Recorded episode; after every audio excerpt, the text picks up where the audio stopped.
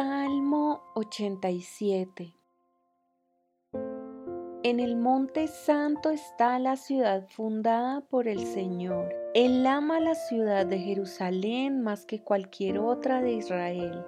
Oh ciudad de Dios, qué cosas gloriosas se dicen de ti. Incluiré a Egipto y a Babilonia entre los que me conocen, también a Filistea y a Tiro e incluso a la distante Etiopía. Ahora todas son ciudadanas de Jerusalén. Con respecto a Jerusalén se dirá, allí todos disfrutan de los derechos de ciudadanía, y el Altísimo en persona bendecirá a esa ciudad. Cuando el Señor escriba en el registro a las naciones dirá, ahora todas son ciudadanas de Jerusalén. La gente tocará flautas y cantará la fuente de mi vida brota de Jerusalén.